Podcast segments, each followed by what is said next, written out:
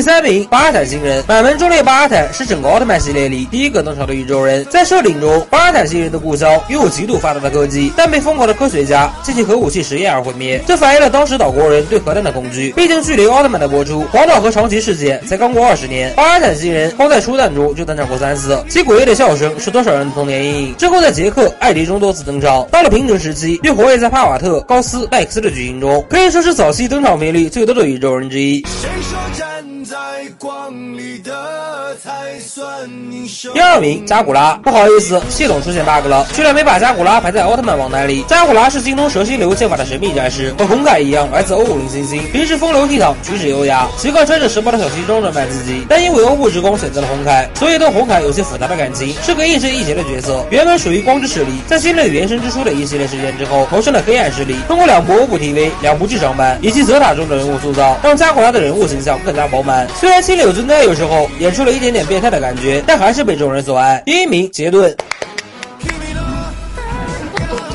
杰伦同样也是老牌老魔怪兽了，初次登场于奥特曼大结局，是系列史上第一个成功干掉奥特战士的怪兽。杰伦这个名字取自二十六个英文字母的最后一个字母 Z，也是日语五十音顺序表中最后一个片假名。比起杰顿是奥特曼中最后最强的怪兽，后续又在多部奥特曼系列作品中以最强怪兽的身份让奥特战士陷入苦战。杰顿还衍生出了很多种的强化个体，现在有了融合怪兽之后，为了衬托出新怪兽的强大，会在里面加入杰顿的元素，比如合体魔王兽杰邦顿、佩丹尼姆杰顿。